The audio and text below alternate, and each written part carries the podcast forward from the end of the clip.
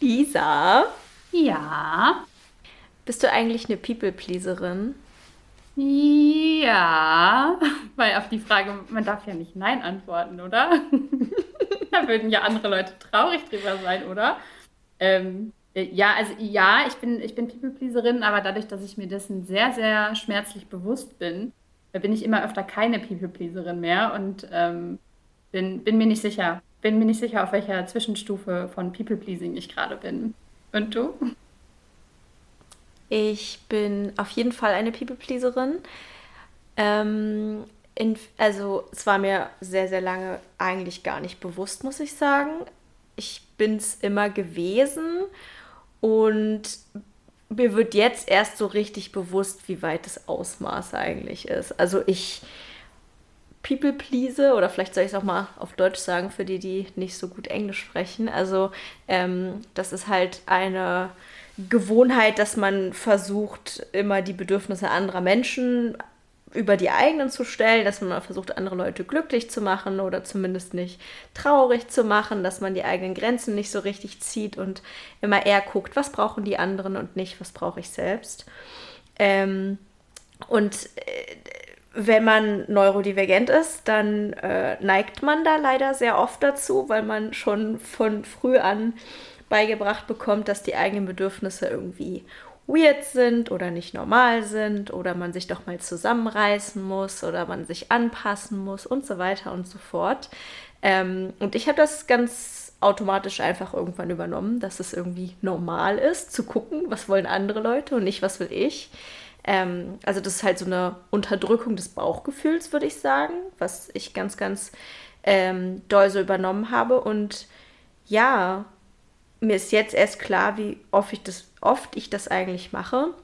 Beziehungsweise es ist mir noch nicht mal im ganzen Ausmaß klar, würde ich sagen. Also mir ist überhaupt erst klar geworden, dass ich es mache, aber ich könnte in den Situationen teilweise gar nicht sagen, dass ich es gerade mache, weil es so ein Automatismus ist. Ähm, ja, ich bin eine People-Pleaserin, aber ich bin, so habe ich mich selber schon öfter mal genannt, oft eine passiv-aggressive People-Pleaserin. Erklär es mir. Wie ist man passiv-aggressive People-Pleaserin? Also, ich kann es ja vielleicht mal anhand der vielen Jobs erklären, die ich hatte.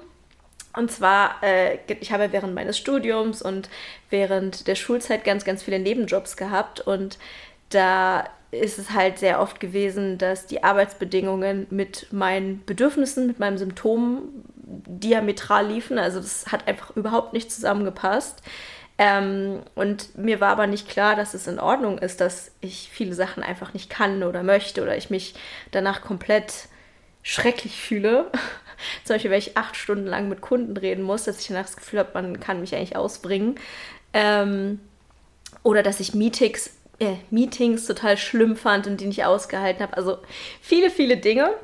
Ähm, und ich habe sozusagen mich immer gebeugt und immer gemacht, was ich machen sollte und ähm, immer versucht irgendwie, dass die Vorgesetzten mich mögen und bloß keinen Grund haben, mich auszuschimpfen. Aber ich war dabei oft so innerlich zornig und ich glaube, man hat mir das auch angemerkt. Also ich hatte so oft das Gefühl, dass Vorgesetzte mich nicht mögen. Und ich glaube, dass die gemerkt haben, dass ich mich eigentlich innerlich total gegen ganz viele Sachen gewehrt habe und ich die nicht wollte. Mhm. Mhm. Ja. Ich glaube, dass das tatsächlich bei mir auch so war. Also ich war ja auch äh, schon immer ein sehr wütender Mensch, kann man ja auch in der Wutfolge auf jeden Fall nochmal gut nachhören. Da habe ich das ja auch schon gesagt. Ich bin jemand, der äh, ganz lange Zeit mit einem sehr wütenden Gefühl im Bauch standardmäßig rumgelaufen ist. Und das lag, glaube ich, auch ganz viel daran, dass ich halt quasi, ich sag mal so, grenzenlos durch die Gegend gelaufen bin. Also halt, ich habe tatsächlich ganz lange gebraucht, um zu verstehen, dass es Grenzen gibt und dass ich die selber setzen muss. Dass mhm. nicht andere Leute kommen und sagen, ich setze jetzt mal eine Grenze hier für dich, damit es dir gut geht, sondern dass jeder Mensch die irgendwie für sich selber setzen muss und dass ich gar keine habe. Also gar keine, wirklich. Also die, die Grenze wäre wahrscheinlich gewesen, dass man mich ins Auto verschleppt und irgendwie in ein anderes Land bringt oder so, wo ich gesagt hätte, hm, vielleicht, ja, hätten wir vielleicht vorher mal drüber reden sollen oder so, wäre okay gewesen. Aber es ist aber alles schlimm. cool, also das nehme ich jetzt auch nicht übel. also kein Problem, es wäre nur besser gewesen, wenn wir vielleicht kurz vorher drüber diskutiert hätten. Äh, also selbst das, ne, das ist ja wirklich sowas, wenn Leute einem halt richtig hart ans Bein pissen und man, man noch Schuldigungen sagt. So war ich drauf, mhm. aber währenddessen halt angepisst hoch tausend irgendwie mhm. und total von allem genervt und habe Menschen gehasst und war halt so, ja, jeder will mir halt nur was Schlechtes, ohne halt zu verstehen, dass ich irgendwie auch leider so ein bisschen dafür einstehen muss, dass meine eigenen Grenzen halt existieren und gewahrt werden. Ne? Das ist ja voll auf das Problem. Mhm. Ja, absolut. Und ähm, die Sache ist ja auch die, wenn man Grenzen setzt, ist es ja auch nicht so, dass alle Menschen sich da super doll drüber freuen. Also es ist ja oftmals nicht so, dass man sagt, hier ist meine Grenze, ich kann das nicht, ich möchte das nicht, ich fühle mich in der Situation unwohl und alle dann sagen, voll gut, dass du sagst. Da werden wir jetzt total vorsichtig mit dir sein. Also klar, natürlich die guten Menschen, die dies gut mit einem meinen, ähm, die respektieren die Grenzen und werden dann auch nicht wütend. Aber es gibt halt leider auch genug Menschen, die die nicht respektieren, ähm, beziehungsweise die einem vermitteln, dass Grenzen nicht in Ordnung sind. Und das ist ja auch eigentlich erst der Grund, warum man mit dem People-Pleasing anfängt. Also, das, ja, ist das ja, ja. Sorry. Nee, also, ja, ähm, People also für mich ist zum Beispiel ähm, People-Pleasing ein sehr, sehr großer Teil von Masking, beziehungsweise umgekehrt. Ähm, das ist für mich, also ich würde nicht sagen, es ist komplett deckungsgleich, aber es ist auf jeden Fall eine Sache, äh, die einen sehr, sehr großen Teil von Masking ausmacht, bei mir auf jeden Fall. Und das ist natürlich ein Schutzmechanismus, den man gewählt hat, weil man weiß, dass andere Leute eben oft nicht gut reagieren, wenn man ja, bestimmte Sachen nicht kann, bestimmte Sachen nicht möchte ähm, und so weiter.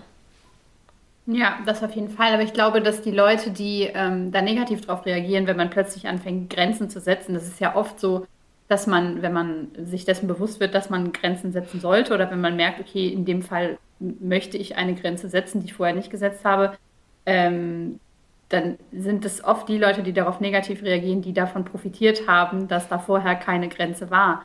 Ähm, was ja irgendwie, ich, ich denke da auch immer tatsächlich, du hast es ja auch gerade schon erwähnt, ähm, so an Lohnarbeitssituationen. Ähm, natürlich haben meine Vorgesetzten davon maximal profitiert, dass ich keine Grenzen gesetzt habe. Und das erste Mal, als ich im Job angefangen habe, Grenzen zu setzen, wurde ich drei Wochen später gekündigt. Wow. Also ähm, ne, so, so, geht es dann irgendwie los. Und ähm, so ist es ja ganz oft, dass man, wenn man dann Grenzen setzt, dass man dafür negative Konsequenzen oder negative Rückmeldungen bekommt und dann vielleicht in manchen Situationen, in dem Fall war es mir egal, mhm. ähm, oder es war sogar gut so, ich hatte so ein bisschen auch darauf gehofft, dass das passiert, ähm, aber ähm, dass, man, dass man dann sagt, okay, A, Grenzen setzen ist also doch nicht cool, weil dafür kriege ich super viel negative Rückmeldungen von den Leuten, die von meinen nicht vorhandenen Grenzen profitiert haben. Und dann äh, ruder ich doch wieder zurück und sage, okay, ja, mhm. nee, ist schon okay, wie ihr das macht. Und äh, ja. vergesst einfach, dass ich versucht habe, eine Grenze zu setzen. Ja. Sorry. Also ich glaube, es gibt verschiedene Situationen. Ich glaube, dass vor allem ArbeitgeberInnen vor allem dazu neigen, Grenzen nicht zu wollen und auch schon fast auf eine bewusste Art und Weise einem das Gefühl geben, dass es schlecht ist, wenn man Grenzen setzt.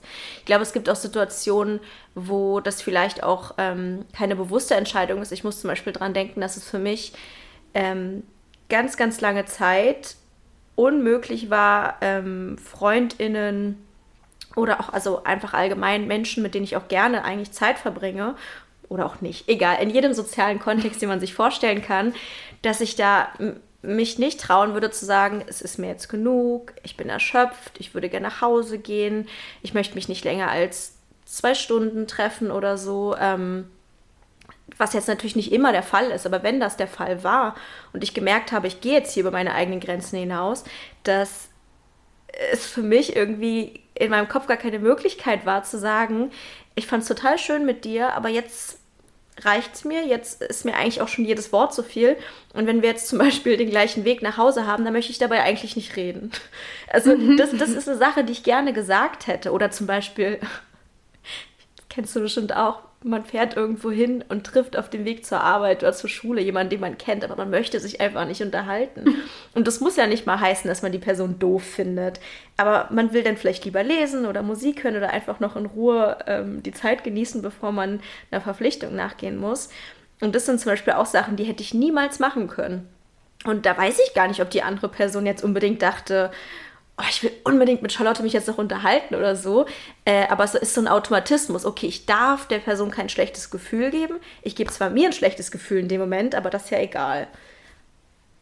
Ja, ähm, das auf jeden Fall. Und ähm, manchmal, ich weiß nicht, ob du solche Situationen kennst, ich muss da gerade dran denken, weil ich vor ein paar Tagen so ein Telefonat hatte, was ich nicht führen, führen wollte, mit einer Person, die ich nicht besonders gut kenne. Und äh, ich wusste nicht, wie man das Telefonat beendet. Also ich wusste nicht, wie das geht. Und ich glaube, dass die andere Person das irgendwie auch nicht wusste. Und deswegen haben wir halt fast zwei Stunden telefoniert und ich fand es sau anstrengend nach ungefähr fünf Minuten. Ähm, aber sie hatte mir eben dann so ein bisschen ihr Herz ausgeschüttet und ich war dann so, äh, ja, äh, schön, kannst dich ja dann wieder melden, wenn es irgendwie weiter. Und äh, ich konnte aber nicht sagen so, ja, ich habe noch was zu tun oder ich muss halt irgendwie noch was machen und deswegen ähm, wäre es cool, wenn wir das an der Stelle jetzt beenden könnten, sondern habe dann irgendwie einfach so gewartet, dass die andere Person sagt so, äh, ja, okay, ich melde mich dann wieder, tschüss. Mhm. Und deswegen hat dieses Telefonat halt ultra lange gedauert, weil wir, glaube ich, beide gegenseitig dachten, dass das jetzt noch weitergehen muss. Und ich hinterher dachte so, okay, war das jetzt wirklich nötig, dass das jetzt so, mhm. dass das jetzt so aus, ausgeschwiffen ist? Wahrscheinlich nicht. Ich glaube, wenn wir beide das, ich glaube, ich glaube sogar, dass wir das am Anfang irgendwie zwischendurch hatten, oder? Dass ich so, oder dass wir am Ende von der Podcastaufnahme dann hinterher, wenn wir uns noch unterhalten haben, nicht so richtig wussten, wie viel, wie viel muss man da jetzt noch sozial reden? Eigentlich bin ich voll müde und eigentlich weiß ich jetzt gerade auch gar nicht so richtig, was ich sagen soll.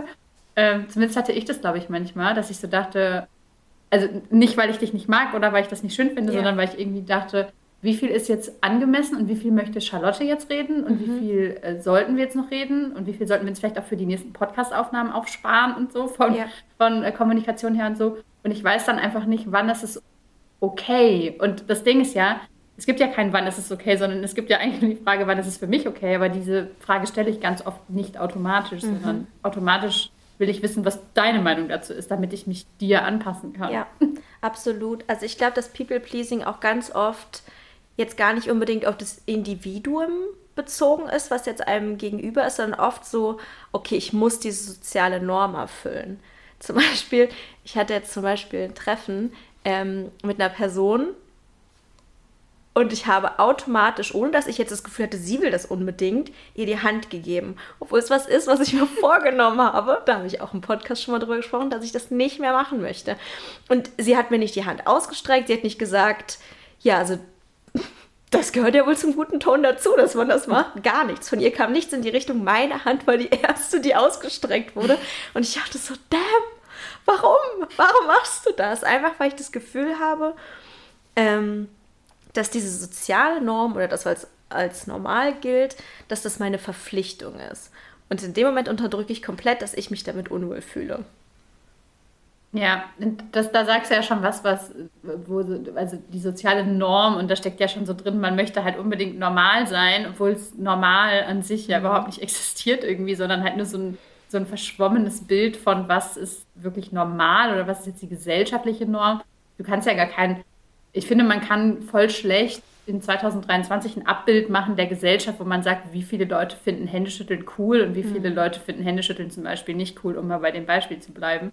Äh, ich glaube, 1950 hättest du es machen können, weil da war das irgendwie so ein, man macht das halt so, aber spätestens seit der Pandemie mhm. ist es ja zum Beispiel was, wo man sagt, nee, man macht das halt eigentlich nicht mehr einfach so, sondern es ist irgendwie so in unseren Köpfen, dass das halt, das ist halt normal. Und irgendwer hat uns das mal eingepflanzt und das kann ja auch bei jedem was anderes sein, was da eingepflanzt wurde. Ähm, und zum Beispiel ist, ist bei mir ja so dieses ganz oft äh, sorry sagen für alles Mögliche. So sorry dies, sorry das, Entschuldigung. Ich habe gar nichts gemacht, ich hatte überhaupt mit der Situation überhaupt nichts zu tun irgendwie. Ähm, und das fand ich dann ähm, immer total anstrengend. Und jetzt musste ich gerade dran denken beim Sorry sagen. Sorry, gerade kurzer Gedankensprung. Ha, geht schon wieder los. ähm, dass manchmal, wenn ich mich, wenn ich mich richtig beklage oder das geht mir nicht gut oder so, und dann sage ich zu meinem Freund, boah, es ist irgendwie gerade voll nervig und ich habe Kopfschmerzen und alles ist irgendwie scheiße. Und dann sagt er, das tut mir leid. Und dann sage ich, ja, kannst du ja nichts für. Dann sagt er, nee, tut mir, tut mir ja auch nicht leid, sondern tut mir jetzt halt für dich leid. Ich möchte nicht, dass es dir so geht. Und ich finde das irgendwie total angenehm, mhm. dass man auch, man kann ja auch tut mir leid sagen, ohne dabei zu meinen, es tut mir leid, aber voll oft benutze ich halt tut mir leid, sorry, Entschuldigung oder so, einfach um mich zu rechtfertigen, um von mir aus irgendwas zu sagen und ich zu sagen, hey, es tut mir jetzt für dich gerade leid. So. Aber er sagt das halt so und seitdem habe ich darauf auch voll den anderen Blick bekommen. Gehört das überhaupt zum Thema? I don't know. Du darfst auch manchmal aus Versehen Sachen sagen, die nicht zu 100% zum Thema passen. Mach ich doch nie. ja.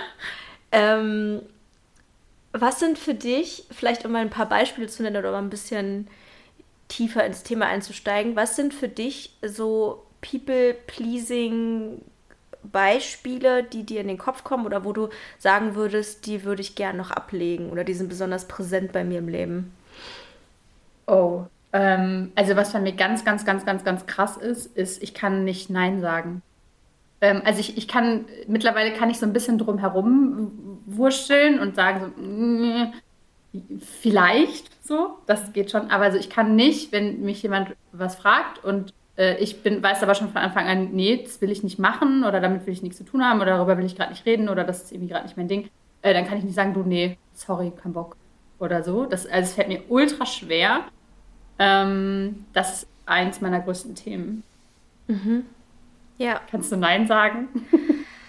es kommt drauf an, zu wem. Also es, und es kommt drauf an, zu wem und es kommt drauf an, was. Es fällt mir auf jeden Fall unfassbar schwer, weil ich es immer als grob unhöflich empfinde. Ich empfinde es nicht als eine valide Antwort zwischen Ja und Nein, so, beides ist völlig in Ordnung, sondern wenn ich Nein sage, oh, dann muss es einen richtig guten Grund geben, dann muss ich es so nett wie möglich sagen, dann muss ich es eigentlich so verpacken, dass ich gar keine andere Wahl habe, als Nein zu sagen. Dass, wenn es nach mir ginge, würde ich Ja sagen, aber die Umstände sind ja leider so schlimm, dass ich Nein sagen muss. Also so schaffe ich es dann eher, auch mit Ausreden natürlich. Also ich ja, klar. behaupte irgendwas, damit ich es nicht machen muss. Aber einfach zu sagen, nein, das möchte ich nicht. Und dann nicht tut mir leid zu sagen oder nicht wegzugucken, also das ist für mich irgendwie unvorstellbar. Das ist, ja. Ähm, genau, also Nein sagen ist ganz, ganz schwierig für mich. Was für mich super schwierig ist, ähm, ist zu kommunizieren, dass ich mich an einem bestimmten Ort unwohl fühle. Also das ist ein Riesending für mich irgendwie. Es ist halt bei mir so, dass ich ganz, ganz schnell überreizt bin, weil es irgendwo zu laut ist, weil es unbequem für mich ist, weil die Sonne mir in mein Gesicht scheint, weil es zu warm ist, ähm, weil ich das Gefühl habe, irgendwie meine, meine Kleidung juckt mich. Also, dass ich mich mhm. körperlich unwohl fühle, dafür braucht es nicht viel. Das passiert sehr, sehr schnell. Ähm, und dann fühle ich mich natürlich auch unwohl, wenn zu viele Menschen irgendwo sind. Das, also ja, und ich habe das Gefühl, das ist eine Sache, die ich ganz, ganz doll verinnerlicht habe, dass ich das auf keinen Fall sagen darf. Ähm, weil dann bin ich eine Spielverderberin, dann bin ich ähm, Grummelgriesgram, die mit der schlechten Laune, die, die immer wütend guckt, die, die immer irgendwie. Ja, also das sind so, das sind halt so Sachen, die man mir oft kommuniziert hat, dass ich wütend und schlecht gelaunt bin und anderen Leuten den Spaß verderbe. Und das ist deswegen was, was ich versuche immer zu vermeiden.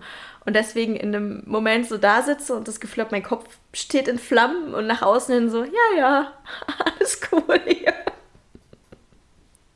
Ey, das ist ein Thema, was ich richtig, richtig krass finde, weil ich hatte, also ich habe ja eine Vergangenheit mit einer krassen Angststörung, also mit heftigen Panikattacken und so.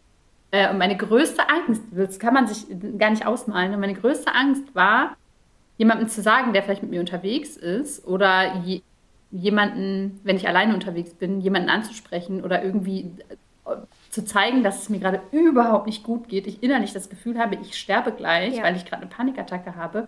Weil die größere Panik war, das jemandem zu sagen mhm. oder zu sagen, ey, ich muss hier raus, ich muss hier raus, ich kann gerade hier nicht sein das war noch viel schlimmer als die Angst an sich und das hat sich halt gegenseitig so hoch getriggert, dass die Panikattacke oder die Angst in dem Moment ja viel schlimmer geworden ist. Oder auch, wenn man irgendwie, ich habe teilweise, es ist so peinlich, ne, aber ich habe im Supermarkt, ich hatte ja große Probleme, irgendwie im Supermarkt so an der Schlange zu stehen und zu wissen, ich kann hier nicht, nicht vor und nicht zurück. Das war so meine, eine meiner Ängste, wo ich äh, Angst hatte, da, ich weiß gar nicht wovor, einfach Angst und äh, hatte dann das Gefühl, okay, aber was ist, wenn ich jetzt hier gleich ohnmächtig werde zum Beispiel? Das wäre ja voll peinlich. Also es wäre ja einfach voll, voll peinlich und dann müsste hier jemand kommen und müsste mich hier wegräumen oder so, keine Ahnung. Wo ich halt so denke, okay, cool, du hast also People-Pleasing-Angst. Du hast Angst, dass du jemandem zur Last fällst, damit, dass es dir damit nicht, dass es dir nicht gut geht. Obwohl es ja eigentlich meine Angst sein sollte, dass es mir nicht gut geht, oder? Ja. Ich weiß nicht, wie andere Leute. Eigentlich schon, aber ich fühle es zu 100 Prozent. Einfach, inconvenient für andere Personen zu sein. Ähm, und auch diese Scham, die damit einhergeht, so dass, dass dann irgendwie so ein Fass aufgemacht wird um dich. Und dann, wo du dann echt am liebsten sagen würdest, nee, nee, alles cool, ich liege hier nur ohnmächtig, aber hey, kein Stress. also ich kann es total nachvollziehen. Steig einfach über mich drüber. ich kenne das auch, wenn ich, äh, wenn ich draußen bin und mir passiert es ja relativ häufig, dass ich irgendwo stolpere oder irgendwo gegenlaufe oder so. Und es ist wirklich immer mein erster Gedanke ist nicht, oh Scheiße, ich habe mir wehgetan, sondern hoffentlich hat es niemand gesehen. Und noch schlimmer, hoffentlich kommt keiner. Hoffentlich kommt keiner und fragt, ob alles okay ist. Weil das ist so die Worst Case für mich. Das ist ganz, ganz schlimm. Boah. Ähm, ja, ich hatte gerade noch irgendeinen Gedanken. Oh, ey, Zettel und Stift, wo seid ihr? Äh, du hast gerade irgendwas Spannendes gesagt und ich hatte einen Gedanken dazu. Ähm, dieses Genau, dass man, dass man jemandem nicht sagen möchte, wie es in einem aussieht. Ich, also ich kann das so gut nachvollziehen, weil bei mir ist es halt, dieses, allein wenn ich beschreiben müsste, was gerade in mir vorgeht, hätte ich das Gefühl, jemand guckt mich an und sagt, okay, das ist jetzt aber, wir sind doch einfach nur draußen, es ist ein schöner Tag. Warum hast du gerade das Gefühl, dass deine Eingeweide in Flammen stehen? Und ich denke nur so, oh Gott, die Sonne in meinem Gesicht und ich, ich, mir wird irgendwie schwindlig, weil hier so viele Menschen sind. Und also ja, ganz, ganz großes Thema für mich. Und ich bin ein bisschen stolz, dass ich es jetzt zumindest geschafft habe, äh, mit meinem Freund das zu kommunizieren. Also äh, wir haben ja auch schon mal über People Pleasing und Urlaub gesprochen. Großes Problem bei mir. Und wir waren jetzt gerade im Heidelberg Urlaub äh, und da sind wir halt ab und zu so durch die Einkaufsstraßen und so gegangen und da war es dann teilweise super voll. Ich habe zu ihm gesagt, du, ich setze jetzt meine Kopfhörer auf und kannst du mich einfach an die Hand nehmen und hier durchführen? Ich, ich kann das gerade nicht. Und er hat gesagt, ja, können wir so mhm. machen. Und das war so, ich habe mir dann die Kopfhörer aufgesetzt und einfach Musik gehört, was ich ja, wenn ich alleine bin, sowieso immer mache. Ich, keine Ahnung, ich halte es gar nicht aus in öffentlichen Verkehrsmitteln oder so. Und es war so eine Erleichterung. Und so von einer Sekunde auf die nächste war es so, okay, die Situation ist wieder aushaltbar. Und da war mhm. ich so, stolz auf mich. Das war so richtig, richtig gut einfach. Ich glaube, manchmal ist es auch so, dass man diese Situation so ein bisschen entschärft, indem man äh, da mit anderen Leuten auch drüber redet. Also es, es hilft mir definitiv auch. Ähm, und ich zum Beispiel habe das mit meinem Freund oder auch mit Leuten, mit denen ich sehr, sehr eng bin, auch mit meiner Schwester zum Beispiel, äh, wenn ich mit denen unterwegs bin und ich, ähm, es ist ja so, dass wenn man eine, eine, Angststörung über zehn Jahre hatte, ist es nicht so, dass man irgendwann so, uh, ich habe nie wieder Panikattacken. Zumindest äh, ist es bei mir so, dass es einfach hin und wieder gibt Situationen, da ist einfach aus dem absoluten Nichts äh, kriege ich ein Angstgefühl. Ähm, und mittlerweile ist es so, dass ich das dann einfach der Person, mit der ich unterwegs bin, dann sage. Und aber diese Personen auch mittlerweile wissen, ich möchte nicht, dass darauf eingegangen wird. Ich möchte mhm. gar nicht, dass jemand dann sagt, wollen wir gehen, wollen wir irgendwas machen, soll ich irgendwie, soll ich dich beschützen, soll ich dich in den Arm nehmen, soll ich irgendwas tun, weil das ähm, triggert mich dann so voll da rein. Also das ist dann für mich so voll, das macht dann so mich wuschig total. Sondern ich will das dann einfach jemandem sagen und derjenige soll dann einfach die, die Führung übernehmen und mhm. einfach sagen, oder nicht sagen, aber irgendwie, wir gehen raus oder wir gehen da lang oder setz die Kopfhörer auf oder mach irgendwas, aber ich möchte nicht, dass dann jemand so auf mich, so um mich rum wuselt und ist so, geht's dir besser, geht's dir besser, hast du dies, hast du das, brauchst du dies, möchtest du ein Eis, möchtest du was zu trinken? So, da, da kriege ich dann auch voll die, mhm. nee, das geht dann irgendwie auch nicht. Und ich glaube, das ist halt auch dieses, was immer noch ähm, damit reinspielt, natürlich dieses Inconvenient sein. Ich weiß gar nicht, ob mir das vielleicht helfen würde, wenn ich es nicht so schlimm fände. Also wenn jetzt jemand kommt und sagt, hey, möchtest du was trinken, wenn es dir gerade nicht gut geht, ist ja eigentlich normal, würde ich auch machen. Äh, Finde ich aber todesunangenehm. Und vielleicht würde es sogar helfen, aber ich kann das nicht annehmen in dem Moment. Mhm. Würde es dir mehr helfen, wenn die Person jetzt sagen würde, okay, was, was brauchst du gerade von mir? Nee, ich kann das gar nicht, ähm, also ich mhm. kann das gar nicht benennen dann. Ich will, ich glaube, ich will einfach nur, dass, dass jemand die Entscheidung für mich dann trifft, also entweder rauszugehen. Verantwortung abgeben. Ja. Mhm. Ich glaube schon. Also ja. ich kann das jetzt gar nicht so genau auf eine Situation benennen, weil es, wie gesagt, super selten mittlerweile vorkommt. Aber wenn es halt vorkommt, dann ähm, ja, ich, ich will halt nicht das Gefühl haben, inconvenient zu sein, sondern ich will das Gefühl haben, dass die Person selber entscheidet, wir gehen jetzt raus oder wir gehen jetzt, weiß ich nicht, woanders mhm. hin oder wir stehen jetzt einfach hier eine halbe Stunde rum und bewegen uns nicht oder so. Ja. Ähm, ich kann das gar nicht so genau benennen, aber es ist halt immer noch dieses Thema von äh, niemandem zur Last fallen wollen, mhm. dann in dem Moment mit, mit meinen, meinen Stimmungen. ja, Ja, es ist halt dieses People-Pleasing, dieses ähm, Hauptsache, die andere Person ist nicht irgendwie durch mich und meine Spleens gestört. Oder ist mhm. in ihrem Leben, ja, irgendwie, hat irgendwelche Einschränkungen durch mich und meine Verrücktheiten. Ich sage es jetzt so ein bisschen so in Anführungsstrichen Verrücktheiten, weil natürlich sind wir nicht verrückt, aber das ist ja so ein bisschen das Gefühl, mit dem man groß wird, wenn man merkt, man selber kriegt irgendwie Sachen nicht so richtig hin oder fühlt sich unwohl in Situationen, wo andere irgendwie ganz normal Spaß haben und alles irgendwie cool ist. Und dann hat man ja schon das Gefühl, so, was stimmt eigentlich nicht mit dir? Ich muss auch gerade dran denken, ich weiß gar nicht, ob das jetzt passt als Beispiel. Ähm, aber wenn ich irgendwie früher so, so unterwegs war mit Freundinnen und dann war zum Beispiel eine Bar, wo man auch tanzen konnte oder wirklich ein Club oder so, ich habe immer das Gefühl gehabt, alle anderen waren dann so voll in der Musik drin und alles cool und so.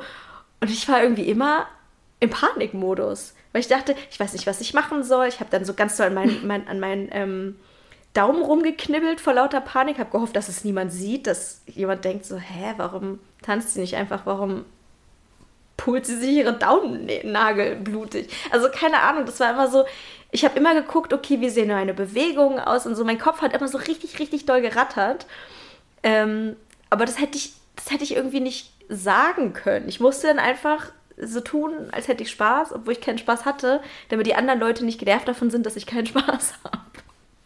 Mhm. Ja, und das ist halt so ein Moment bei mir in meiner Jugend oder als ich äh, noch viel auf Partys war und so, habe ich dann halt angefangen zu trinken. Ne? Also mhm, ja. richtig viel Alkohol zu trinken, weil das eben, das war das haben irgendwie alle gemacht und das war so das Einzige, was ich auch wusste, wie es geht. Also es klingt so bescheuert, ne? aber ein Glas in der Hand ist halt irgendwie immer was, wo mhm. das hat man halt in der Hand und dann jemand sagt, hey, willst du tanzen? Und dann, sorry, haben wir noch ein volles, geht jetzt gerade nicht oder so, keine Ahnung. Also man, man steht dann halt irgendwie und man gehört so dazu, ne, zu dieser ganz mhm. normalen Runde an Leuten, die halt auch äh, trinken und so oder halt auch, äh, zum Beispiel habe ich auch voll oft, äh, ich habe auch geraucht früher mhm. ähm, und das ist auch so ein Ding, ne, so, wenn man raucht, dann weiß man ja irgendwie zumindest, wo man stehen muss. Also dann, dann steht man halt bei den Rauchern, ob in der Schule oder ob ähm, im Club oder ob irgendwie in, an der Bar. So will jemand eine rauchen gehen, ah cool, okay, ich kann die Situation verlassen, ich kann rauchen gehen und so. Ich glaube, voll oft war das, äh, hatte das gar nichts irgendwie mit, ähm, mit Rauchdruck oder mit irgendeinem Suchtdruck zu tun, sondern halt irgendwie mit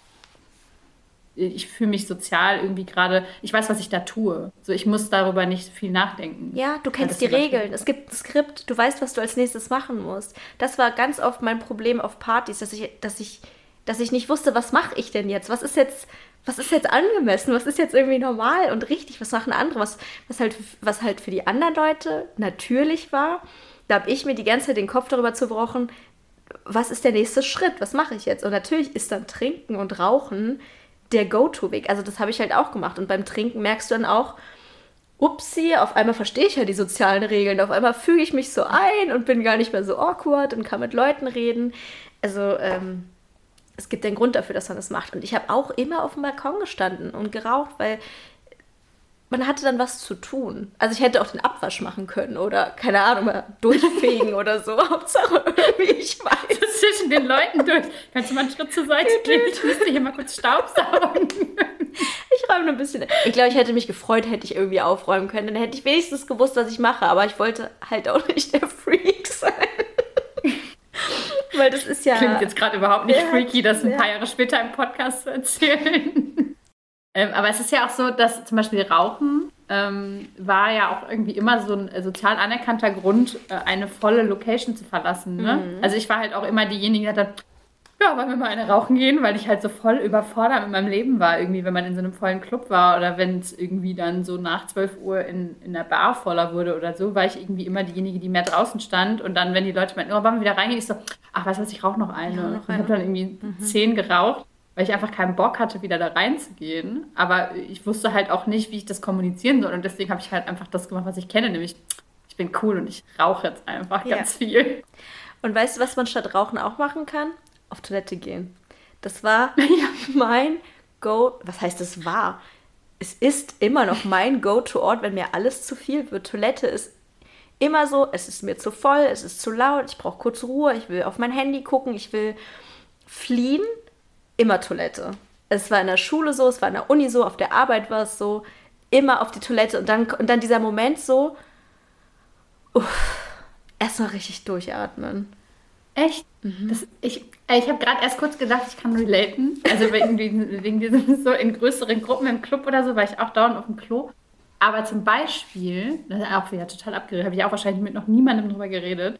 Ähm, so, ich kann nicht, wenn jemand mir was erzählt oder so, ich muss übelst pinkeln. Ich kann nicht fragen oder nicht nach der Toilette fragen. Ich habe das in meinem letzten Job gehabt, habe im Vertrieb gearbeitet und das heißt, ich habe so bin so von einem Termin zum nächsten gefahren und war halt immer in Tierarztpraxen und da gibt es meistens gibt's da ein Klo, aber das ist nicht immer da, wo man also wo man wartet oder so, sondern man muss dann fragen, ob man da irgendwie mal reingelassen mhm. werden kann.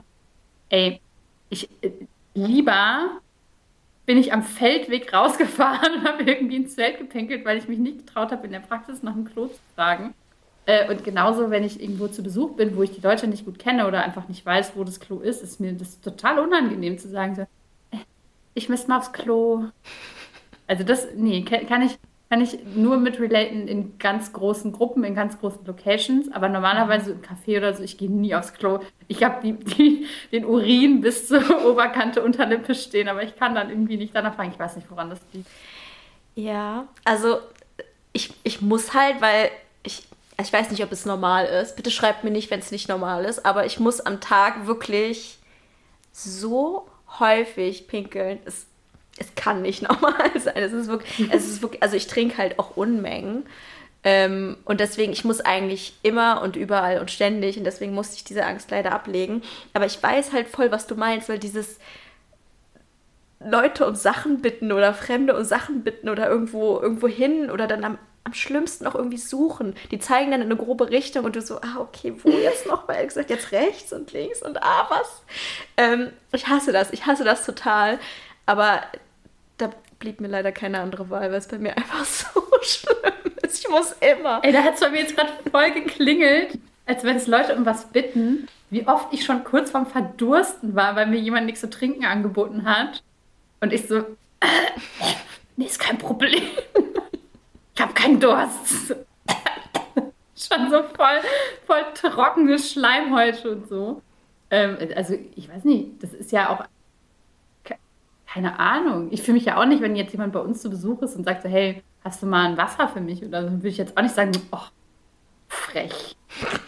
Also, es gibt ja überhaupt keinen Grund dafür, Leute nicht nach was zu trinken zu nee. fragen oder darum zu bitten, was zu trinken. Aber es ist halt irgendwie immer so ein bisschen so, ah ja, ich habe schon richtig Durst, aber wie fragt man denn jetzt nach was zu trinken? Ich habe auch immer Angst, dreist zu sein. Also für mich ist sowieso um Hilfe bitten oder nach Dingen fragen ein ganz schwieriges Thema. Mache ich, also am liebsten würde ich alles auf der Welt komplett alleine machen und komplett unabhängig sein, weil ich einfach ich schäme mich immer so sehr, Leute um irgendwas zu bitten oder um irgendwas zu fragen. Also ich habe panische Angst, dass sie Nein sagen. Und wenn sie Ja sagen, denke ich, oh, eigentlich wollten die es bestimmt gar nicht. Und ich habe jetzt irgendwie richtig unter Druck gesetzt oder es war richtig frech, dass ich das jetzt gefragt habe. Das ist, also, für mich ist das ein ganz, ganz schwieriges Thema. Leute irgendwie zu fragen. Aber weißt du warum, glaube ich? Weil du nämlich selber das ja so machst. Also wenn dich jemand fragt, äh, weiß ich nicht, ob du zwei Stunden babysitten kannst oder so, mhm. du ja ein People-Pleaser bist, sagst du natürlich, ja klar, ja, klar. ich habe gar keine Zeit und gar keine Lust und weiß auch gar nicht, wie es geht, aber ja, natürlich. Und deswegen denkst du, glaube ich, automatisch, wenn andere Leute, wenn du andere Leute was fragst, dass die das genauso machen und dass die dann auch einfach sagen, ja, natürlich, aber was bist du so dreist, das zu fragen überhaupt? Weil jetzt muss ich ja Ja sagen. Ja. Aber es ähm, ist halt wieder von sich selbst auf andere geschlossen ja, das kann man, das kann man umlernen, aber es ist halt voll schwierig. Ja. Und die Sache ist die, ich finde es halt, ich finde es ganz schwierig, wenn Leute Nein sagen. Und zwar nicht, weil die dann ihre Grenzen wahren, was ja eigentlich eine richtig gute Sache ist, sondern weil ich automatisch denke, die sagen Nein, weil die mich hassen.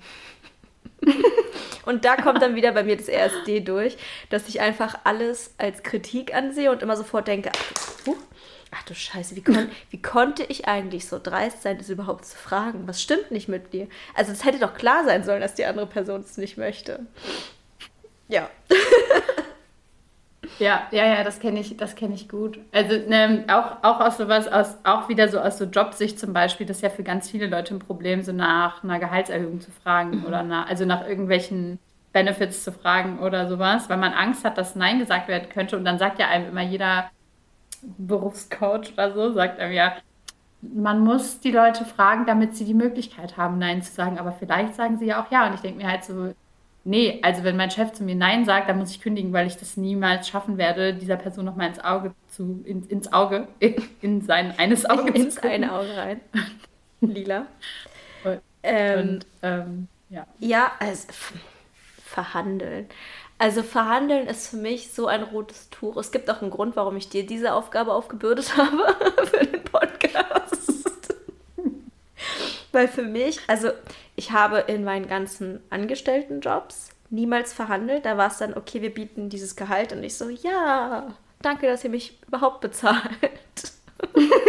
ich will es auch umsonst machen. Ich würde es auch für die Hälfte machen. Ähm, genau, nie verhandelt, nie Arbeitsbedingungen verhandelt, niemals das Geld verhandelt. Also ich habe halt immer gedacht, ich bin ja eh nicht in der Position, ich bin ja Studentin oder so. Aber als ich dann meine Vorstellungsgespräche nach meinem Uni-Abschluss hatte, habe ich auch nicht verhandelt. Also ich finde es ganz, ganz schlimm. Ich habe immer Angst, dass ich dreist bin. Ich habe Angst, dass wenn ich auch nur irgendwie zu viel, in Anführungsstrichen zu viel, was auch immer zu viel heißen soll, fordere, dass die andere Person richtig wütend wird und mir auch sagt, was bildest du dir eigentlich ein?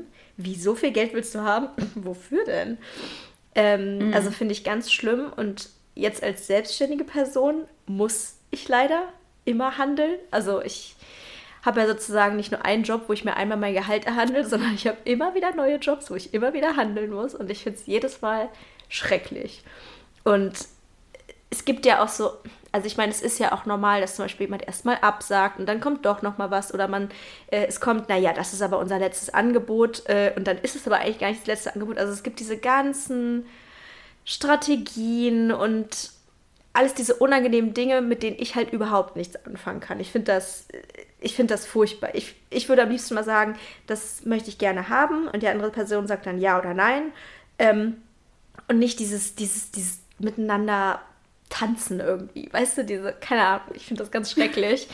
ähm, und weil ich das so schrecklich finde, sage ich oft eher ja, als dass ich doch nochmal eine Mail zurückschreibe und denke, okay, wer weiß, was dann kommt. Mhm. Ja. Das Ding ist, ähm, ich habe das ja im Vertrieb gelernt, also es war ja quasi mein Job zu verhandeln und äh, so dieses Hin- und Her-Spielen zu machen und das hat mir halt auch super viel Spaß gemacht. Das war aber äh, wie eine Rolle. Ähm, also es ist mir dann in, in ähm, quasi beim Übertritt in die Selbstständigkeit oder auch letztes Jahr schon, als ich die ersten Kooperationen angenommen habe, äh, total schwer gefallen. Also alle Kooperationen, die ich letztes Jahr angenommen habe, waren total beschissen bezahlt. Also waren total beschissen bezahlt, wenn man jetzt mal das einfach mal so äh, runterbrechen kann. Äh, ist natürlich auch immer ein bisschen die Frage, aber mhm. ähm, für mich selber zu verhandeln ist nochmal ganz was anderes. Mhm. Und was ich auch richtig, richtig, richtig schlimm finde, ist dir wahrscheinlich auch schon mal passiert, wir können mal ein bisschen aus dem Nähkästchen plaudern, wenn man den Namen der Firma nicht äh, nennt, ähm, ich habe mal ähm, eine Verhandlung gehabt wegen der Kooperation und das ist dann auch alles irgendwie ganz gut gelaufen. Und dann habe ich gesagt, ja, ich möchte das aber gerne mal ausprobieren, das Produkt. Und habe mir das auch schicken lassen und ich fand es schrecklich. Ich fand es furchtbar.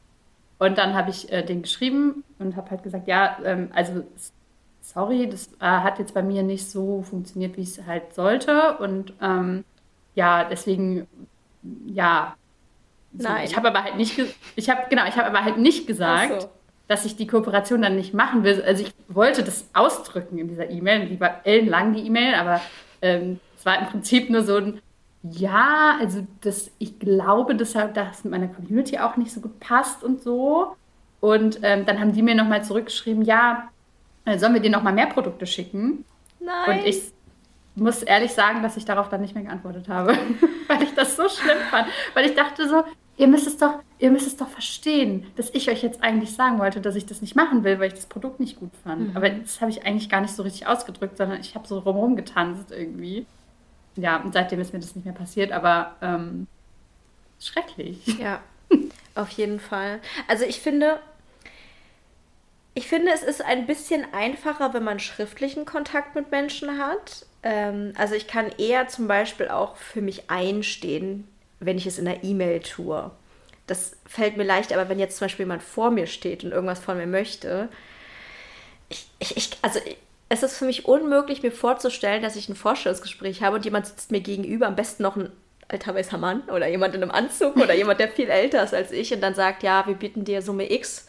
Und ich würde dann sagen, nee, also ich bin mehr wert. Keine Ahnung, ich finde irgendwie, die Vorstellung ist so absurd. Und ich glaube, vor allem beim Thema Verhandlungen und äh, beruflichen Sachen ist halt, also da, da spielt das Geschlecht halt auch eine große Rolle und da kann man nicht einfach nur sagen, ja, du musst halt einfach deine Grenzen ziehen, du musst halt deinen Wert kennen, du musst halt aufhören zu people pleasen, weil als Frau wird man da halt auch oft wesentlich mehr für bestraft als als Mann. Also das sind, es gibt halt oft diese Tipps, weißt du, du musst einfach nur selbstbewusst auftreten und fordern. Und das funktioniert vielleicht für Männer, aber für Frauen halt auch einfach nicht. Ja, ich glaube, man muss halt der, der, Typ dafür sein. Warum ich das ja da jetzt so, ähm, ich habe letztens eine Situation erlebt, letztes Jahr, ähm, bei einer meiner letzten Gehaltsverhandlungen in einer Lohnarbeitssituation, ähm, war ich mit äh, zwei anderen Kolleginnen zusammen in einer offenen Gehaltsverhandlung. Also wir waren zu, zu dritt, was super weird war, weil man da sitzt und okay. quasi mit, mit der Führungsetage und man darüber spricht, was man denn jetzt verdienen möchte und was das für eine Gehaltsverhandlung ist. Äh, das war aber total von Vorteil für für mich, ähm, weil ich das auch nicht besonders gut kann und vorher mal google und wie viel darf man verlangen und was ist so der Mittelwert und da darf ich nicht so weit drüber und so. Ich hatte aber eine Kollegin dabei, die ähm, hat eiskalt alle Zahlen auf den Tisch gehauen, die horrend abartig hoch waren. Mhm. Äh, und Chef hat dann halt gesagt, ja, äh, ist Ihnen ja selber klar, das können wir natürlich nicht machen. Und dann ist sie aufgestanden und hat gesagt, gut, dann brauchen wir ja jetzt hier nicht weiter diskutieren und ist gegangen. Und ich so, oh mein Gott, oh mein Gott. Und hinterher haben wir alle drei diese Gehaltserhöhung bekommen, die sie ausverhandelt hat, weil sie aufgestanden ist und gegangen ist und meinte, naja, dann suche ich mir jetzt halt was Neues, so ungefähr nach dem Motto. Hat sie nicht gesagt, aber hat sie impliziert. Und äh, deswegen hat es geklappt, weil sie halt einfach gesagt hat, ich höre mir jetzt euren Scheiß hier nicht mehr an, warum das jetzt alles nicht geht. Könnt ihr euch überlegen, ob ihr das bezahlt oder nicht. Und äh, an diese Situation denke ich ganz oft zurück, wenn ich irgendwas verhandeln muss. Weil ich mir halt so denke, naja, irgendwie ist es halt auch, also der Chef wird in dem Moment sich gedacht haben, Alter, what the fuck? Mhm. Wie frech ist das denn jetzt? Aber funktioniert hat es trotzdem. Aber man muss halt die Möglichkeit auf was anderes haben. Also ich finde, Verhandlungen sind auch immer sehr doll davon abhängig, wie verzweifelt man ist. Natürlich kannst du aufstehen, wenn du weißt, du kriegst einen anderen Job, ne? Aber sagen wir, du hast keine Angebote oder du findest nichts oder du bist einfach in einer richtig blöden mhm. Situation, mhm. dann stehst du nicht auf. Weil du hast einfach nicht die Möglichkeit dazu.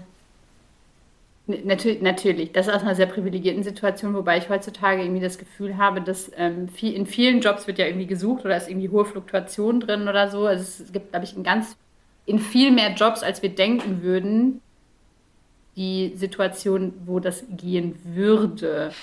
Weil oft ich bin voreingenommen. Denkt man ja auch. Ich, ich, bin sehr voreingenommen bei dem Thema. Also es ist. Okay, ich, ja, aber ganz oft denkt man ja auch, man hätte. Oft denkt man ja auch, man hätte gar keine anderen Möglichkeiten. Aber das ist ja auch eher so dieses Ding, dass man sich eher kleinredet und sagt, man, ähm, man glaubt nicht, dass man irgendwie eine andere Möglichkeit hat oder dass man irgendwie mehr Möglichkeiten hat, als man jetzt gerade sieht oder so. Und ganz oft ist es. Ich bin ja so eine krasse Jobhopperin. Ne? Ich habe im Prinzip eine totale Lulli-Ausbildung gemacht. Also ich habe ja Tierarzthelferin gelernt äh, und habe dann irgendwie gefühlt jedes Jahr meinen Job gewechselt und habe halt quasi bei jedem Mal neu eine Gehaltsverhandlung gemacht, wenn ich ähm, meinen Job gewechselt habe.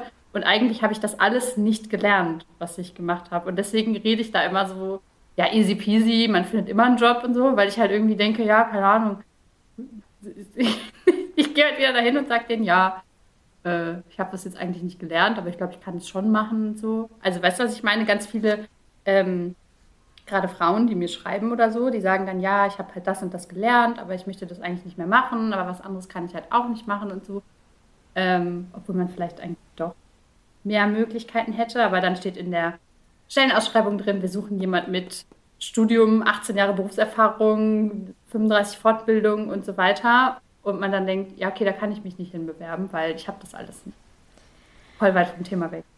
Ja, ich ich bin sehr voreingenommen bei dem Thema, weil meine Erfahrungen ja wirklich grauenhaft schlecht waren und im Prinzip jeder Tipp, den Leute so einem an die Hand geben, vor allem den man als Frau so an die Hand gegeben bekommt, war halt kompletter Bullshit bei mir, weil ich, ich gebe es jetzt zu, ich war in einer besonders schlechten Situation. Ne? Nach Corona, äh, in Corona direkt 2020 März war meine Jobsuche.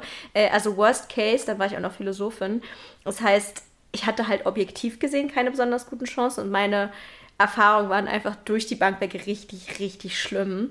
Und ich glaube, es ist bestimmt einiges Wahres dran von dem, was du sagst, aber ich bin total, ich bin total gebranntes Kind, irgendwie, was das Thema angeht und reagiere super allergisch auf naja, vielleicht muss man sich ja dann doch mal bewerben. Und ich denke mir so, ich habe ich hab mich auf alles beworben. Ich habe mich überall Nein, beworben. So war, das, so, war das, so war das überhaupt nicht gemeint, ja. sondern ähm, was ich halt immer so ein bisschen schade finde, ist, wenn Leute ganz krass unter ihren Möglichkeiten bleiben, mhm. weil sie, ähm, weil ihnen irgendjemand eingeredet hat. Damit meine ich, es ist ja, was du, ich finde, was du jetzt sagst, ist so ein bisschen dieses, dass, dass jemand impliziert, dass du halt selber schuld bist mhm. und so. Und das sehe ich gar nicht so, sondern ich denke, dass jemand sich da ähm, quasi von außen hat einreden lassen, dass bestimmte Dinge einfach für einen nicht in Frage kommen, wie zum Beispiel, wenn du sagst, ja, ich war da Philosophin, ich hatte ja schon sowieso nicht so gute Chancen oder so, dann, dann kommt mir das halt so vor wie, ja, weil das halt irgendwer gesagt hat, dass man damit halt irgendwie keine, keine Chancen hat. Und mir hat früher, also es ist, ich hasse sowas, ne? Wir haben früher auch Leute gesagt,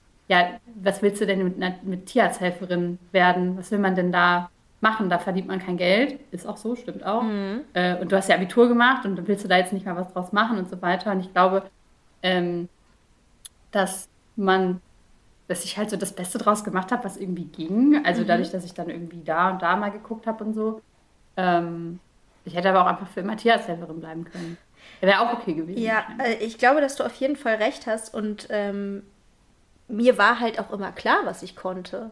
Also ich wusste ja, was ich alles gelernt habe. Ähm, nur dieses Stichwort Philosophie hat halt niemand was gesagt. Aber ich glaube, dass wir jetzt krass abgeschweift sind. Ähm, das stimmt. Thema People Pleasing, worüber wir eigentlich reden wollten. Ich weiß nicht, vielleicht findet ihr es interessant. Vielleicht äh, spult ihr den Teil auch einfach vor, wenn er euch nicht interessiert. Ja, jetzt ist es zu spät, das zu sagen. Ja, weiß ich auch nicht. spult zurück und dann spult nochmal vor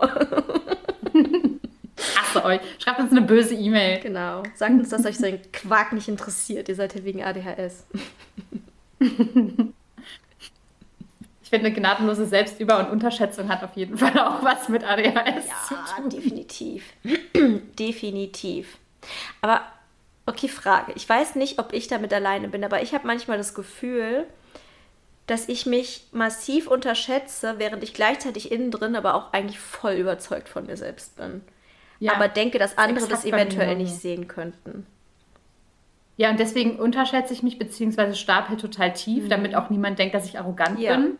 Obwohl ich eigentlich, wenn man jetzt mal die Definition vom Wort arrogant nimmt, ich weiß gar nicht, was die Definition davon ist, aber ich finde schon, dass ich manchmal sau arrogant bin, weil ich mich cool finde. Ich, manchmal denke ich, ich bin lustig oder ich bin, ich hatte einen total cleveren Einfall. Und dann denke ich so, Lisa, man darf nicht über sich selber denken, dass man einen cleveren Einfall hatte also darf man natürlich schon, aber irgendwie maßregle ich mich dann immer selber. Mhm. Und nach außen hin bin ich dann immer so, ach, nein. Ach, war dumm. Nee, Quatsch, kann man so nicht sagen. Nee, das war nix.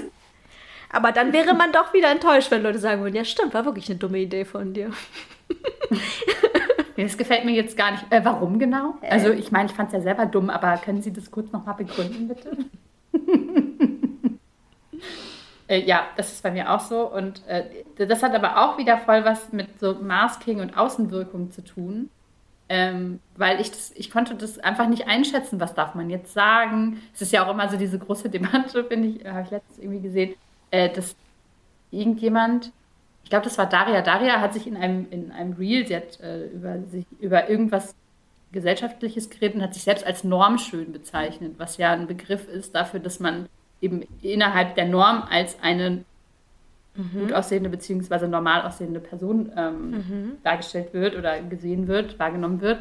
Äh, und die Hälfte ihrer Kommentare waren halt so, ja, ist aber auch ganz schön eklig, wenn man sich selber als normschön bezeichnet. Und ich dachte mir halt so, Warum? okay, was, was sagt das über sie aus und was sagt das halt über die Person aus, die das kommentiert? Und ähm, ich, das ist ja auch so ein Thema. Darf man sich selber schön finden und darf man das auch sagen? Oder darf man, also es ist halt für Frauen, finde ich, es ist ein total schmaler Grad. Mhm. Was ist okay und ab wann bist du arrogant oder irgendwie zu sehr von dir selbst überzeugt oder irgendwie zu, zu viel, zu doll, zu laut, zu. Ja, also ich finde das auch eine sehr spannende Frage, weil ich ich finde das Wort arrogant ganz, ganz schwierig. Mir fällt nicht mal eine richtige Definition dazu ein und ich habe das Gefühl, dass arrogant fast immer genutzt wird, um zu beschreiben, dass jemand zu selbstsicher eigentlich ist, was eine bestimmte Sache angeht, weil der Standard sollte eigentlich sein, dass du schön bist, dich aber selbst hässlich findest und dann andere Leute dir wieder sagen können, dass du schön bist. Und du sagst dann, oh, nee, ich habe heute gar nicht mein nicht, Schönheitsgesicht angelegt Was, heute Morgen. Heute habe ich doch voll den Bad Hair Day. ich habe gar nicht gut geschlafen, ich bin auch ein bisschen krank, aber. Aber das hat, glaube ich, auch was mit People-Pleasing zu tun, oder? Dass du irgendwie immer nach außen hin dich so möglichst bescheiden geben musst. Also, das ist doch. Die meisten Menschen finden ja. es unsympathisch, wenn man sagt, also ehrlich gesagt, ich finde mich sehr schön oder sogar ich bin sehr schön. Ich bin beruflich wahnsinnig erfolgreich, habe eine tolle Beziehung und mein Job macht mir richtig Spaß und ich bin super kreativ. Also das finden, glaube ich, die meisten Leute nicht cool, wenn man sowas sagt. Aber das ist ja genauso wie du hattest letztens in deiner Story auch ein Thema mit dem Geld, mhm. äh, dass man findet, äh, dass man nicht laut sagen darf, dass man dem Geld verdient mhm. und auch ausgibt, was ja irgendwie einfach zum Leben dazugehört. Entweder man verdient halt mehr Geld oder weniger Geld, dann gibt es Phasen, wo man irgendwie mehr Geld ausgeben kann und weniger. Aber niemand möchte, niemand möchte irgendwie so dargestellt werden, außer halt diese, diese krassen Influencer, die so, uh, wieder auf einer Yacht in Bali oder so, oder irgendwo in Dubai oder so. Das, da gehört das dann irgendwie zu, zum, als Statussymbol irgendwie ja. dazu. Aber das Person wie wir zum Beispiel, ich mache das auch nicht gerne, ne? dass mhm. ich sage, ich habe Geld ausgegeben, um mir was zu kaufen, mhm. weil ich auch nicht will, dass andere Leute sich dann schlecht fühlen, die das dann halt nicht, nicht ausgeben können. Ne? Mhm. Und genauso ist es bei ähm, Schönheitsthemen oder sonst irgendwas. Also wenn jetzt mir jemand sagt, hey, du bist voll schön oder so, und dann, ich finde das halt voll schlimm. Weil ich dann immer so denke, nein, guck mich nicht an. Und andererseits, weil ich irgendwie so denke, naja, was ist jetzt mit Leuten, die sich selber nicht schön finden oder die irgendwie, keine Ahnung, dass ich dann irgendwie denke, die fühlen sich dann schlecht, weil ich mich schön finde. Würdest du, das ist doch scheißegal. Würdest oder? du dich insgesamt als konfliktscheuen Menschen bezeichnen? Ja. Du dich auch, oder? Ja. Außer mit meinem Freund. Ja. Äh, ansonsten wobei ich, selbst da, wobei ich selbst da eher konfliktscheu bin. Also ich gehe nicht in jeden Konflikt, den ich gerne würde. Ja, ja, das stimmt. Und vor allem ist Konflikt bei mir sehr inflationär in meinem Kopf. Also ein Konflikt ist eigentlich so gut wie alles, wo man sich nicht anstrahlt und sagt, du bist die tollste Person der Welt. Also, Konflikt Same. ist sehr, sehr schnell. Und ich glaube, weil ich Angst vor Konflikten habe und weil ich auch Angst vor Konflikten beziehungsweise ähm, eine, irgendeine Art von Backlash oder Feedback, was nicht toll sein könnte, habe, neige ich auch so doll zu dem People-Pleasing. Ich sage, nee, ist alles gut, aber ist doch voll gut und voll okay. Und bevor auch nur ein Konflikt entstehen könnte, antizipiere ich, was die andere Person denken könnte, was wohl in ihrem Kopf vor sich geht, was wohl ihre Bedürfnisse sein könnten, damit bloß nicht die Situation entsteht, dass wir uns beide gegenüberstehen und die eine Person will das und die andere Person will das. Was macht man dann? Mhm. Ja. Ja, wobei äh, irgendwie ja dann manchmal auch, ich weiß nicht, ob es bei dir auch so ist, oder zumindest hatte ich das früher auch ganz extrem und ich merke jetzt so langsam wieder, wie das äh, leider auch ein bisschen wiederkommt. Ähm, es ist bei mir so eine krasse innere Zerrissenheit, weil ja Konflikt auch immer Adrenalin bedeutet. Und Adrenalin bedeutet immer irgendeinen Neurotransmitter zu haben, der einem irgendwie gut tut und der auch süchtig macht. Ähm, und ich habe ähm, früher auch viel so äh, Konflikte gesucht, aber anderer Art, ne? Also nichts, was irgendwie mit mir zu tun hatte als Person, sondern mhm. entweder mit meiner Maske oder mit irgendwelchen, wir haben ja auch schon mal über Aktivismus geredet mhm. oder so. Äh, solche Konflikte habe ich super gerne irgendwie geführt eine Zeit lang.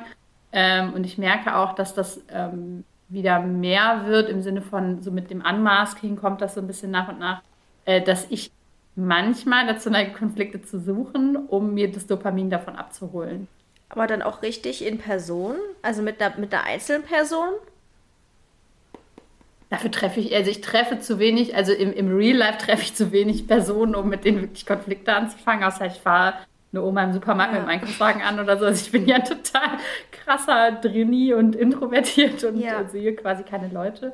Äh, aber Ja, also es gibt im Internet schon die eine oder andere Person, die mir hardcore auf den Sack geht und wo ich das dann irgendwie auch sage und auch so ein bisschen passiv-aggressiv sage, so damit die andere Person auch darauf reagiert. Das kommt vor. Ja. ja. Aber bei mir ist es so ein bisschen, also ich glaube, dass wenn man zum Beispiel meinen Text liest, dann könnte man meinen, dass ich so ein bisschen auf Krawall gebürstet bin und dass ich das eigentlich gut finde, äh, zu kritisieren und zu diskutieren und Sachen anzuprangern und so. Und das ist auch so, solange nichts zurückkommt, was total bescheuert klingt, aber wenn dann auch nur ein Kommentar zum Beispiel kommt, dass mein Text, der mein Text irgendwie kritisiert oder angreift oder anderer Meinung ist, dann bin ich sofort so, oh Gott, das darf nicht sein. Also, ich bin. Du hast das Gefühl, dass du dich so ein bisschen auslebst durch deine Texte, also dass du diese, diese Konfrontation so ein bisschen so mit dir selbst führst dann? Ja, ich glaube um Also ich glaube, ich glaube, dass ich halt in dem Sinne, ich sag jetzt einfach mal so das Drama schon gut finde und natürlich auch mein Gerechtigkeitssinn dann in dem Moment äh, zutage kommt. Aber ich kann irgendwie kaum ertragen, dass dann was zurückkommt. Oder wenn jemand, also damit meine ich jetzt nicht irgendwas Sachliches, sondern es ist ein Troll unter meinem Profil und ich kriege sofort Panikattacken. Also das ist dann, das kann ich ganz, ganz schwer nur aushalten. Das ist für mich super. Ich kann da nicht einfach sagen, ja, verpiss dich doch oder was weiß ich. So diese Art von Konflikt ist für mich super schwierig. Ich kriege dann sofort so Angst ja. Mm, aber das ist, da muss ich sagen, dass ich das auf Social Media, also auf meinem Instagram-Account auch habe, diese Angst. Und zwar auch, weil mir das hochgradig unangenehm ist, dass das Leute sind, die teilweise sehr, sehr viel über mich wissen, aber ich nichts über diese Person weiß. Mhm. Und deswegen äh, habe ich irgendwann für mein eigenes Seelenheil angefangen, einfach Leute random zu blockieren, die mir auch nur so äh, halb in meine Richtung schießen mhm. oder so, weil ich irgendwie, das ist für meinen Seelenfrieden halt total wichtig, dass nicht Leute mir aufs Profil rotzen, die, die ich nicht kenne, also wo, wo ich das Gefühl habe, irgendwie sind die mir zu nah, weil ich ja mich auch, oder du ja auch auf deinem Account ähm, mich einfach sehr nackig mache irgendwie. Ähm, mhm. Und das ist mir dann äh, super unangenehm. Aber zum Beispiel, wenn man jetzt mal ähm, die, die Discord-Community nimmt, da sind ja auch mittlerweile sind da auch 3000 Leute. Natürlich gehen mir da Leute von auf den Keks so. Und ich gehe auch mit Sicherheit Leuten hardcore auf den Keks, weil das sind das ist ja ein ganz anderer Austausch, als ich ihn zum Beispiel auf Instagram habe oder auf YouTube habe oder sonst irgendwo, sondern das ist halt so ein Chatroom im Prinzip. Und natürlich gerät man da irgendwie aneinander und äh, vor allem liebe ich es, wenn andere Leute aneinander geraten und ich dann so ein bisschen so, ich lese mir das alles durch und zehre von eurem mhm. äh, Konfliktdopamin. Ähm, da kann ich mich nicht von freisprechen, ne? dass mir Konflikte von anderen oder auch so, so ja, so Backseat-Konflikte mäßig so, dass ich einfach nur so reinrufe, wenn jemand dann einen Konflikt hat oder so, einfach um, um daran irgendwie beteiligt zu sein. Äh, also ich bin, bin glaube ich, so, wenn ich zehn Jahre älter wäre, wäre ich so ein heftiger Internet-Troll geworden wahrscheinlich. Aber halt auch nur so heim, also nur so, nur, nur so. Anonym. Ähm, anonym, ja, genau. ja. Es schlagen zwei Herzen in meiner Brust. Ja. Ich wollte noch eine Sache zum Thema People-Pleasing fragen, die mir ganz am Anfang irgendwann eingefallen ist, aber ich habe sie mir aufgeschrieben und ich muss das noch ganz kurz loswerden. Ähm, Thema Dienstleistung Schrägstrich Arzt, Ärztinnenbesuche. Mhm. Äh, ich musste da vorhin am Anfang irgendwann dran denken, ich weiß gar nicht mehr warum, aber hast du schon mal erlebt, dass du beim Arzt warst oder bei der Ärztin und ähm, die dich so gefragt haben, wie es dir geht und du warst so, ja, also eigentlich ist es ja gar nicht so schlimm. Also ja, ich bin jetzt zwar hier und ich würde auch voll gerne krankgeschrieben werden, aber also, äh, ja, nee, machen Sie sich jetzt keine, nee, Sie brauchen jetzt nicht noch extra Tests machen oder so oder irgendwie sich Sorgen machen oder so. Also ich kann nicht mal dann zugeben, dass es mir schlecht geht. Also, ich hatte gestern meine letzte Therapiesitzung und ich habe das Gefühl, in dieser Sitzung habe ich vor allem meiner Therapeutin das Gefühl geben wollen, dass sie einen richtig guten Job mit mir gemacht hat. ich hoffe, sie hört nicht den Podcast. Nein, das, das soll nicht heißen, dass sie keinen guten Job gemacht hat, aber dass ich auch bei Personen, die eigentlich dafür da sind, dass es mir gut gehen soll, dazu neige, denen super gutes Gefühl geben zu wollen. Ja, also, ich habe so viel an mir gearbeitet das hat mir alles so gut getan hier. Und die Gespräche, es war jetzt keine Lüge, das möchte ich nicht sagen. Aber zum Beispiel auch so, naja, und was könnten, was, was hätten sie sich denn anders gewünscht? Was könnten sie sich denn anders vorstellen? Nix. Überhaupt nichts. Also es war eine Wonne mit ihnen. Wirklich, eine reine Wonne. Was ja nicht heißt, dass es nicht gut war mit ihr. Aber natürlich hätte es Sachen gegeben, die nicht gut sind. Aber selbst da kann ich nicht sagen, ja, ich würde mir eigentlich, wenn es jetzt um die Behandlung meines eigenen Seelenheils geht, ein paar Sachen anders wünschen. Kann ich nicht sagen. Ja, vor allem, wenn es ja auch total individuell ist. Ne? Also ich meine, jetzt, äh, wie, du eine Psychotherapie wahrnimmst, das, da, da, ich glaube, immer gibt es da irgendwie so Dinge, mhm. die einfach total so individuell sind, dass da gar nicht jetzt jeder unbedingt so drauf eingehen kann oder möchte oder so. Aber ich habe ja auch ja. früher äh, zu meinen äh, PsychotherapeutInnen, ähm, ich habe ja, ich ja so lange Therapie gebraucht, weil ich einfach auch gar nicht über die wirklich schlimmen Sachen geredet mhm. habe, weil mir das auch für peinlich war und weil ich halt so mhm. dachte, ja, was soll ich denn jetzt den damit belasten? Irgendwie macht ja jetzt auch gar keinen Sinn. Reicht ja, wenn einer von uns hier traumatisiert ist und belastet ist. Ähm, ja, das auf jeden ja. Fall auch. Und äh, eben auch, ich war mal äh, im, im, Krankenhaus, ähm, auch wegen einer, wegen einer Panikattacke, aber ich war mir nicht so sicher, ob das jetzt noch eine Panikattacke ist oder ob ich jetzt irgendwie wirklich was habe. Äh, und dann war ich da und dann haben die mich auch relativ schnell drangenommen, ähm, weil ich so das Gefühl hatte, irgendwie kann ich so gut atmen. Ähm, und das ist ja immer sehr gefährlich und da wird ja dann, äh, werden die ja dann, gucken die genau hin und so. Und ich war schon so am, beim Reingehen so, ja, ja, aber nee, ähm, ist jetzt auch eigentlich gar nicht so schlimm. Also, ist also machen Sie sich da jetzt keine großen Sorgen. Ne? Also müssen jetzt hier nicht die großen Geschütze auffahren oder so. Ich immer so voll Angst habe, dass dann jemand so jetzt bin ich wegen Ihnen extra hier hingekommen und jetzt haben Sie gar nichts oder was? Was soll denn das? Ich, ich muss gerade dran denken, als ich, ähm, ich glaube, da war ich 14 oder so. Da hatte ich zwei Freundinnen bei mir zu Hause. Äh, die haben bei, genau, die haben bei mir übernachtet. Es war halt einfach Slumber Party, keine Ahnung. Ja.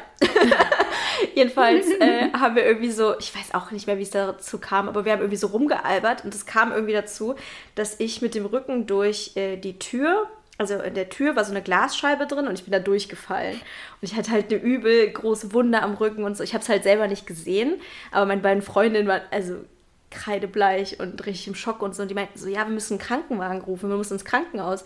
Und ich war die ganze Zeit so, ah, nee, ich, ich weiß nicht, ob ich das darf. Geht das? Hm, ich würde gerne erstmal meine Mutter anrufen und sie fragen, ob ich das darf.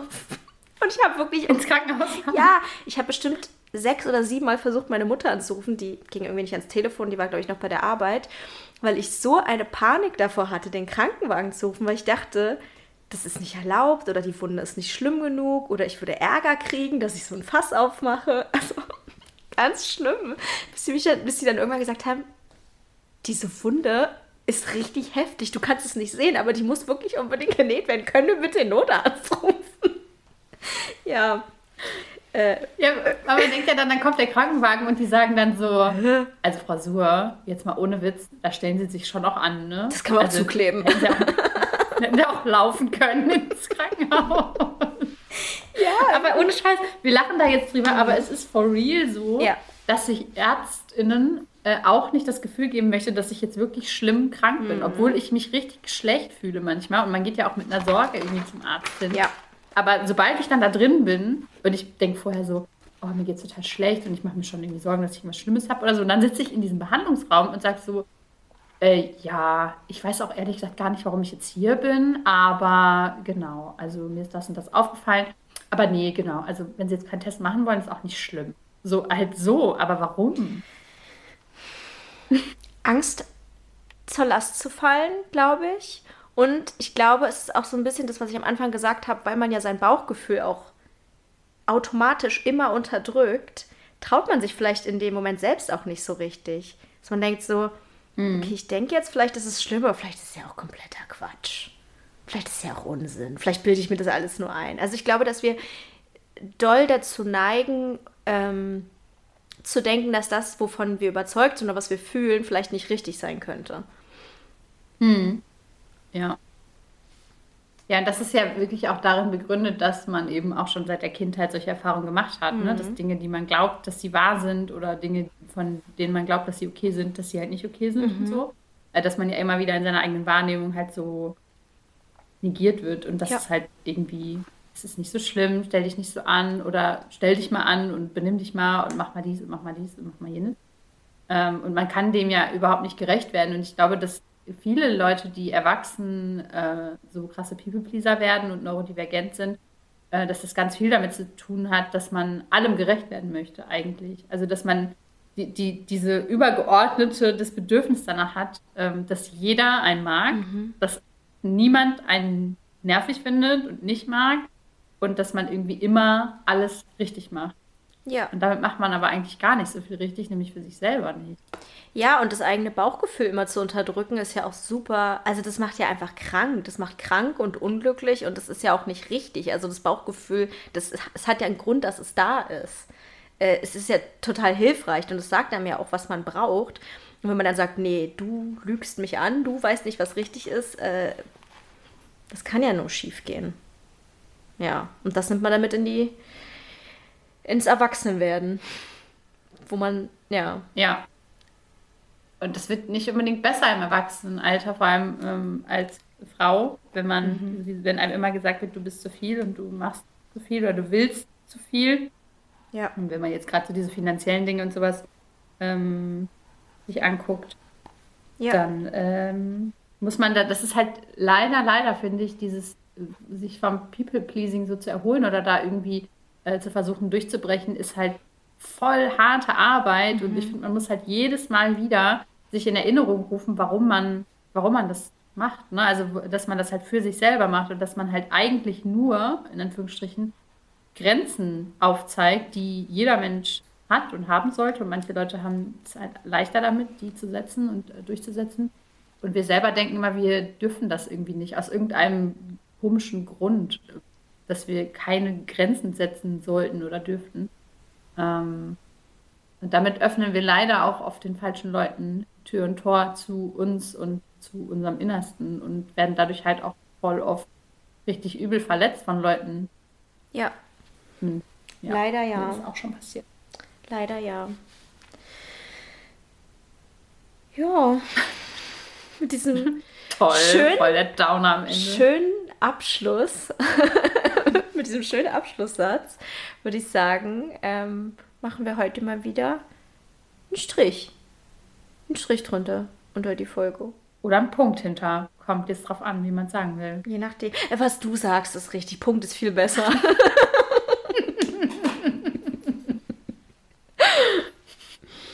ja. Nee, so gut war meine Idee jetzt gar nicht. Entschuldigung. Ja, es tut mir leid, dass ich überhaupt was gesagt habe.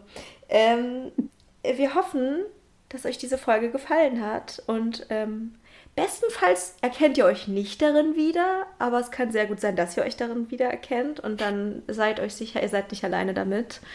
Ähm, es liegt nicht an euch, es liegt an allen anderen bösen Menschen. und man kann lernen, für sich selber einzustehen. Vielleicht ist das ja ein schönerer Schlusssatz. Äh, das auf jeden Fall und ähm, Grenzen zu setzen macht euch nicht zu schlechten Menschen oder zu Leuten, die nerven. Und äh, ganz ehrlich, ich finde, man darf auch manchmal nerven, dass wenn Leute dann genervt von einem sind. Ähm, das ist auch okay. Ja. Äh, eure Bedürfnisse sind gar nicht so weh, wie man denkt. Ja, eure Bedürfnisse sind nicht weniger wichtig als die von anderen. So. Und wenn ihr uns zustimmt und äh, richtig toll findet insgesamt, dann gebt uns doch gerne bei Apple Podcasts und Spotify 5 Sterne. Da freuen wir uns sehr drüber. Ähm, und abonniert diesen Podcast überall, wo es geht. Empfehlt ihn weiter. Genau. Und teilt ihn, erzählt euren Freunden davon. Ja, was kann man noch machen? Ihr könnt uns jetzt ganz neu, also ihr könnt uns jetzt allen drei auf äh, Instagram folgen und zwar äh, uns als Einzelpersonen und zwar Charlotte unter @charlottchen mit Doppel A, mir Lisa unter @theunnormalbrain mit Punkt getrennt und ihr könnt auch ganz neu dem Podcast folgen und zwar unter neurodiverdings.podcast. Wir haben jetzt einen Instagram-Account. Nach wie vor dürft ihr uns gerne weiterhin E-Mails schreiben. Ihr habt jetzt aber eben auch die Möglichkeit, uns beiden Nachrichten auf Instagram zu schreiben. Für manche ist es total umständlich, dann doch noch ins E-Mail-Programm zu gehen oder äh, zu der Vergessen-Folge hatten wir ganz viele E-Mails, wo drin stand, ich habe diese E-Mail schon angefangen und hatte sie in meinen Entwürfen und habe sie dann vergessen abzuschicken. Äh, und jetzt habe ich mich erinnert gefühlt und habe euch die geschickt. Also ihr könnt uns jetzt auch da Nachrichten schicken und könnt auch den Podcast-Account äh, verlinken, teilen. Ähm, wir werden auch zu jeder Folge einen Post hochladen. Das seht ihr da jetzt auch schon. Und ähm, dann könnt ihr auch diese Posts teilen, euch darunter vernetzen, kommentieren und so weiter. Ähm, wie ihr wollt. Genau. Haben wir noch irgendwas vergessen? Ich glaube, das war's. Also was halt echt ganz cool ist, ist, dass ihr jetzt wirklich so eine Art Austausch haben könnt mit anderen Leuten direkt über eine Folge. Also indem ihr darunter kommentiert und dann vielleicht andere antworten. Ich glaube, dass das ein sehr schöner Austausch werden kann. Nutzt das sehr, sehr gerne. Genau. Mehr haben wir heute nicht zu sagen. Nee. Und deswegen setzt Grenzen bis zum nächsten Mal und wir überprüfen das dann. Wir fragen euch, ob ihr das wirklich gemacht habt. Genau. Und damit Tschüssi. Tschüss.